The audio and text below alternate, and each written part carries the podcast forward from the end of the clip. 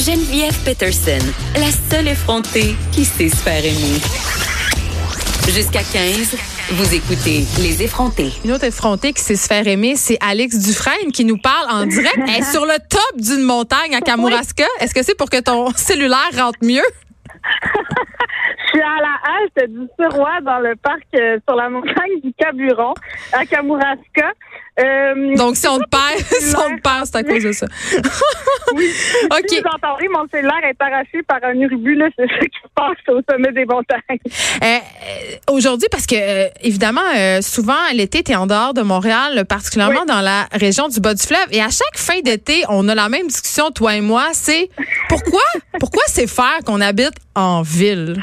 Hein? Complètement. T'as t'as comme cette remise en question-là de, penser retourner en région parce que toi, tu, tu viens de Val-David?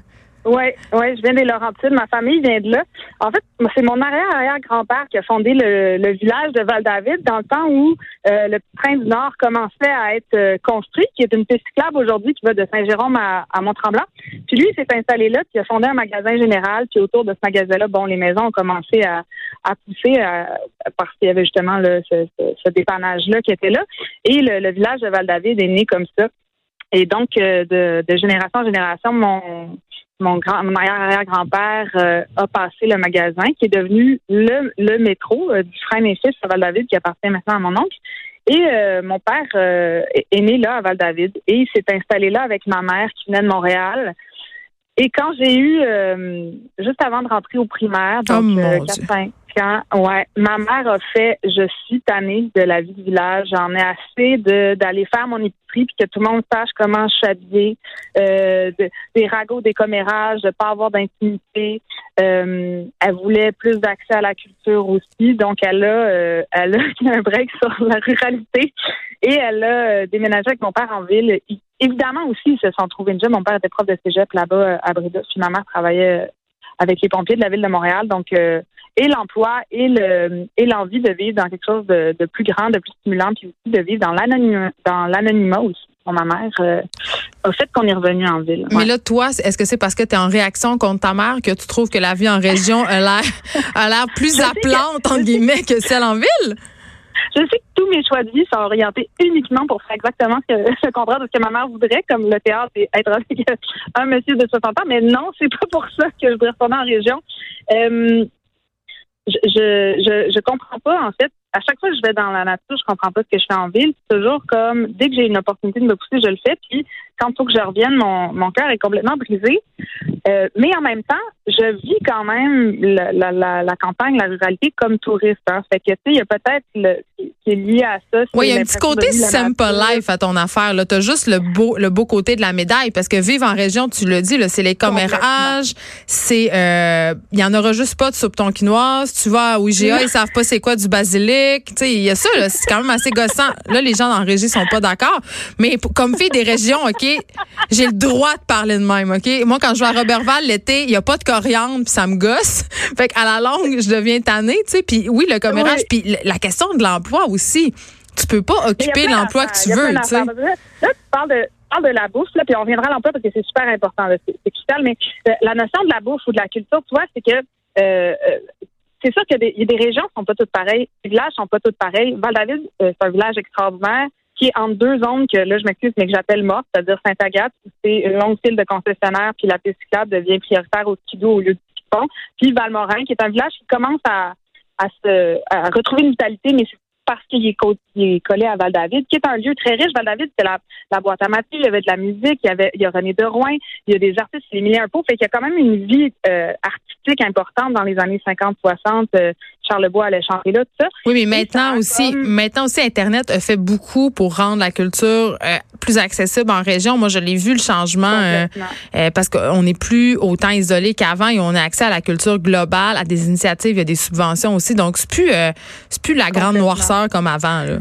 Complètement. Puis, tu sais, avoir accès à des aliments, quand on parle des aliments aussi de qualité ou des aliments euh, plus fins, ben, c'est parce que c'est clair que ça va être dur d'avoir des fruits de la passion. Euh, euh, c'est dur à Montréal aussi. là. C'est peut-être un mauvais exemple. que- bon, c'est ça. Tu sais, fait que, non, mais c'est vrai, tu sais, on s'est dit, ah, des manques, c'est arrivé tard, mettons, en région. Mais tu dis, ouais, mais en même temps, là, y ce que je vois, c'est qu'il y a beaucoup d'intérêt envers les plantes sauvages de la région. Tu sais, mettons, à il y a les il y, a, il y a les jardins de la mer de Claude Gagné euh, qui, euh, qui qui fait commerce en fait des plantes sauvages salines qu'elle trouve sur les bateaux. Fait qu'on peut trouver de la salicorne.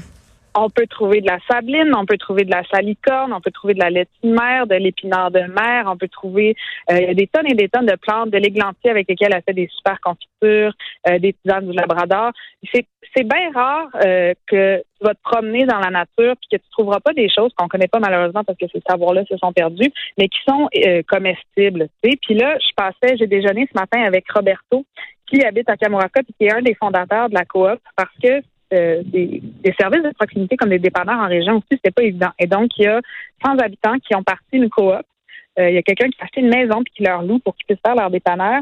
Et Roberto vit presque en, autonomie alimentaire, c'est-à-dire que lui, en autarcie. Euh, ben oui, presque. C'est-à-dire qu'il y a certaines choses comme la viande pour son chien, parce qu'il est végétarien, mais de la viande pour son chien ou de la farine que là, il va se procurer. Mais sinon, il fait son bois de chauffage. Il fait même pousser ses pinottes donc, des arachides. Oui, mais là, euh, c'est bien beau tout ça. C'est comme une vision encore là très enchanteresse de la campagne. Il faut pas oublier que campagne égale aussi motocross dans le pit de sable, on sniffe du gaz, puis c'est le désarroi, il n'y a pas de job. C'est quand même ça. On on peut pas, pas, en parler. là. C'est ça. Moi, je suis pas du côté, je suis du côté bucolique de l'affaire. Euh, Christophe Desjardins est venu m'a prêté sa maison, fait que c'est ça bon, que je, suis bon, je suis dans le bon côté. Je suis pas, non, mais dans le sens que je suis bien logée. Et t'as-tu passé son auto électrique aussi, vu que la tienne a passé au feu? Oui! Alors, on se souvient, on se souvient que quand je suis revenue du Kamouraska il y a quelques semaines de Nièvre, mon auto a pris en feu littéralement. Sur la main, on se souvient des 15 pompiers volontaires qui garochaient mes affaires dans le côté. Et euh, Christian a eu pitié de moi et m'a non seulement prêté sa maison, mais aussi son char électrique parce qu'il partait un mois. Ah, il est généreux. Et donc je roule en, en Prius Prime, qui est une, une voiture électrique branchable. C'est c'est cool. Donc arrête de me parler des t'es, es la privilégiée des régions. Tu veux y retourner juste parce que tu as un mode de vie totalement bobo comme celui que tu as à Montréal. je veux dire, je fais des salades de tour de maison, comme on appelle, c'est-à-dire que tu te lèves le matin, tu fais le tour de la maison, tu cueilles un petit bout de pissenlit, un petit bout d'achillée, un petit bout de laitue, puis hop, tu sais, je veux dire, c'est quand même, on n'est pas en train d'être sur le chômage au mois de novembre à, tu moins 12 degrés avec rien dans le frigo. Parce que c'est ça, Alex. Moi, j'ai été, euh, j'ai habité en Gaspésie une coupe d'été, euh, puis évidemment, euh, puis là, je veux pas faire de généralité, c'est un exemple que je donne parce que c'est ce qu'on m'a raconté. Mm. L'hiver, ça peut être assez difficile, c'est la désolation. Et il y a une mm. dame dont je vais taire le nom qui me racontait que l'hiver, elle était obligée de vendre son corps parce qu'elle arrivait plus. Là. Puis c'était pas, c'était pas la seule. Tu sais, c'est-à-dire, il y, a quand même des problèmes. Ben, c'est ça. Fait que, tu sais, oui, retourner en région, mais juste l'été, tu sais. Ben oui, c'est ça. Il y a cette loi, il y a 10 ans, qui a été passée par Harper sur euh, par rapport au chômage, puis des coupes importantes dans le chômage. Puis ça, ça a affecté directement les travailleurs saisonniers. C'est-à-dire que les gens, pour avoir droit au chômage, fallait qu'ils travaillent en saison, donc l'été, 800 à 900 heures, ce qui est hallucinant. Alors que quand tu regardais les relevés d'impôts, les gens travaillaient 400 à 500 heures seulement. Euh, pas seulement, mais dans le sens que ça leur donnait pas le droit au chômage euh, à partir d'un certain nombre de semaines. Donc les gens se ramassaient sans revenu l'hiver, un à deux mois par année et même des fois plus, tout en ayant travaillé tout ce qu'ils pouvaient travailler. C'est pas parce que les gens se le cul qui n'ont pas le droit au chômage, parce que ça coupure par un peu.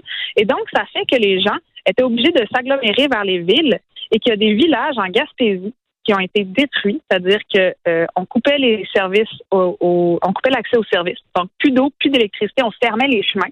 Donc, les gens n'avaient pas le choix de déménager, de quitter leur maison, et les maisons étaient brûlées par les municipalités pour euh, pas qu'il y ait de gens qui viennent squatter dedans. Et donc, non seulement tu perds ton emploi, tu forces à aller en ville, mais en plus, on brûle ta maison. Et là, aujourd'hui, ces endroits-là sont recouverts par la forêt. Il y a des villages entiers qui ont disparu à cause de ça c'est quand même pas anodin. Là. Non, puis qu'en est-il aussi des régions qui sont prisonnières, entre guillemets, de certaines industries? Évidemment, je vais prêcher pour ma paroisse, mais si on pense au Saguenay, euh, qui est complètement, si on veut, l'économie saguenéenne repose en grande partie sur Rio Tinto, anciennement l'Alcan, tu sais, ce grand fabricant mm-hmm. d'aluminium et pollueur notoire. Euh, Quand on pense que ces régions-là sont en quelque sorte prises en otage par ces industries-là. euh, tu sais, ça donne pas une très grande hétérogénéité non plus dans la population. C'est-à-dire que tout le monde travaille à l'usine, tout le monde est un peu poigné là-dedans. Donc, tu sais, ça, je le sentais beaucoup quand, quand, quand j'habitais là-bas, cette espèce de culture monolithique. Parce que oui, tu me parles de culture, mais tu sais, c'est 10 saltimbanques à Chicoutimi, là. Il reste que c'est une population de 300 000 habitants. Tu sais, globalement, ah, Puis là, je, tu sais, puis je veux tellement pas. Les gens savent ce que ça fait à leur territoire puis à leur santé. Ben oui. Je veux dire, tu sais, fait que t'es comme, t'es comme pris au piège par cette affaire-là de faire, ben écoute, il faut que je paye mon loyer, il faut que je nourrisse ma famille. En même temps, euh, tu sais, ça a été prouvé là que certaines mines qui dégagent tellement de, de polluants que celles qui étaient le plus affectées par ça, c'était les femmes parce qu'elles restaient à la maison euh, elle faisait du travail euh, de, à domicile et les femmes restaient à la maison et c'est elles qui développaient le plus de cancer parce qu'elles changeaient pas d'air. Elles étaient à côté des mines et elles ben, j'en ai parlé, j'en ai parlé plusieurs fois ici qu'au Saguenay, quand j'étais petite, une couple de fois, il y a neigé de la bauxite. Tu sais, la, la neige était orange à cause des émanations de bauxite, de l'alcan. Euh, donc, Alex, ta conclusion, ça serait euh, déménager en région, oui, mais déménager en région, dans une région bucolique, quand on est privilégié et seulement l'été. donc, c'est un peu ça que tu nous dis, finalement. Ben non, en fait, ma, ma solution serait déménager en région, mais choisir son village, choisir ses activités. Comme tu vois, j'ai trouvé l'île verte, j'ai trouvé Kamouraska, j'ai trouvé Val-David. Il y a quand même des endroits. Mais c'est des repères de hippies, là, ça. C'est pour vrai, là. C'est quand même des repères, oui, c'est quand même des repères de hippies. Euh, mais tu sais, si tu regardes, mettons, Clotilde qui fait sa culture maraîchère euh, tout l'été puis qui fournit en panier bio, en fait, qui fournit pas tellement la demande de panier bio l'hiver, elle s'est trouvée quand même une autre job, mais je pense que ça c'est difficile, tu sais. Euh, à Kamouraska, oui, là, ils viennent d'ouvrir quelque chose que je vais aller voir ce soir, c'est le cirque de la Pointe Sèche. C'est un ancien rigueur du Cirque du Soleil qui s'est acheté un énorme terrain puis qui a construit sur la falaise, c'était une ancienne parole d'escalade, un une scène de cirque. Donc là, c'est sûr que ramener, ramener les gens dans la région, ramener la culture en région, mais tout ça, ça se fait sans beaucoup d'aide. Les gens sont vraiment quand même livrés à eux-mêmes. Beaucoup de documentaristes aussi qui habitent en région. Il y a eu Gilles Carl à l'île verte, il y a Hugo Latulippe qui est à l'île verte, mais je pense que c'est des managers à Kamouraska. Nicolas Paquet, documentariste qui est à Kamouraska. Il faut aussi, quand tu es travailleur culturel, comme moi, je suis metteuse en scène, comment je ferais pour faire mon théâtre en région? Bonne chance aussi. Ben, tu, ferais, tu, ferais des reprises du Petit Prince. Merci, euh, Alex Dufresne, de m'avoir parlé euh, en direct de Kamouraska. Retourne à tes vacances. On te reparle la semaine prochaine. J'ai envie de vous poser, j'ai envie de vous poser une question. Si vous habitez en région par choix, euh, parce que je sais que c'est souvent le cas et j'ai beaucoup d'amis qui habitaient à Montréal et qui ont fait le choix conscient de retourner habiter en région. Expliquez-moi pourquoi vous aimez la vie en région. Qu'est-ce que les régions ont de plus que Montréal? Parce qu'en tant que grande amoureuse des régions, je pense que vous allez avoir beaucoup de choses à me dire. On s'arrête un instant. Il y a Émilie Ouellette après la pause. De 13 à 15, les effrontés.